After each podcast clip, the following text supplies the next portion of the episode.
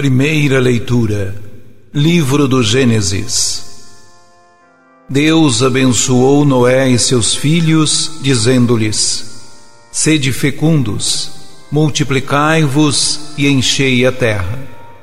Vós sereis objeto de medo e terror para todos os animais da terra, todas as aves do céu, tudo o que se move sobre a terra e todos os peixes do mar Eis que os entrego todos em vossas mãos. Tudo o que vive e se move vos servirá de alimento. Entrego-vos tudo, como já vos dei os vegetais. Contudo, não deveis comer carne com sangue, que é sua vida.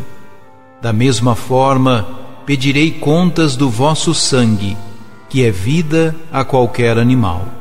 E ao homem pedirei contas da vida do homem, seu irmão. Quem derramar sangue humano por mãos de homem terá seu sangue derramado, porque o homem foi feito à imagem de Deus. Quanto a vós, sede fecundos e multiplicai-vos, enchei a terra e dominai-a.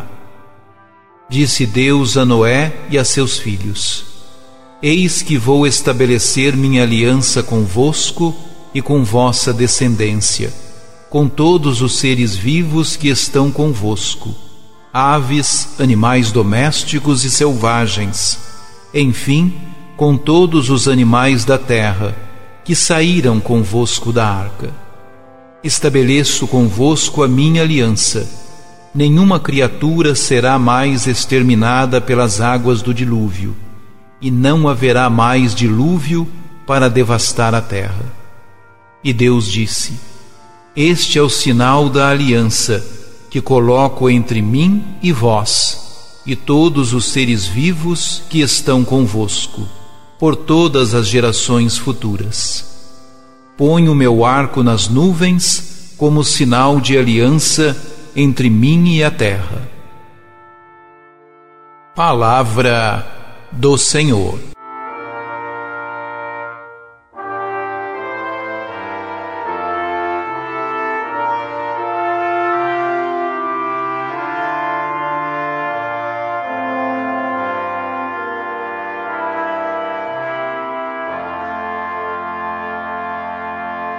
Apesar da maldade do homem, a vida e o ritmo da natureza mantêm-se por vontade de Deus. É nessa mesma ordem de ideias que o teólogo sacerdotal insere a aliança de Deus com Noé e com os seus filhos, isto é, com a humanidade pós-diluviana, mas também com todos os seres vivos. Deus promete que não haverá outro dilúvio que destrua a terra ou a vida em qualquer das suas formas. Deus compromete-se mas também Noé assume compromissos, como é próprio numa aliança. Cada um dos contraentes se compromete em algo a favor do outro, ainda que o objeto ou objetos do compromisso não sejam iguais.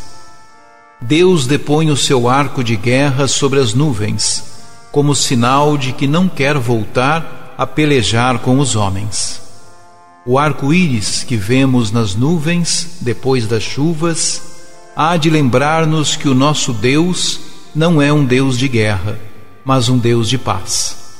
Por nosso lado, a paz que Deus nos oferece há de levar-nos a respeitar a vida em todas as suas formas, humana e animal, a criar em nós um verdadeiro espírito ecológico. Mais ainda, a vida é sagrada mais sagrado ainda é o sangue. Por isso, não se pode derramar o sangue do homem, nem alimentar-se com o sangue dos animais. Segundo o Concílio de Jerusalém, este respeito faz parte das coisas necessárias também para os cristãos provindos do paganismo, que não estão obrigados à observância das leis mosaicas.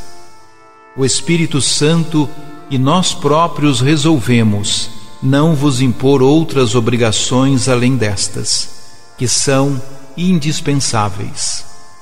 abster-vos de carnes imoladas aos ídolos, do sangue, de carnes sufocadas.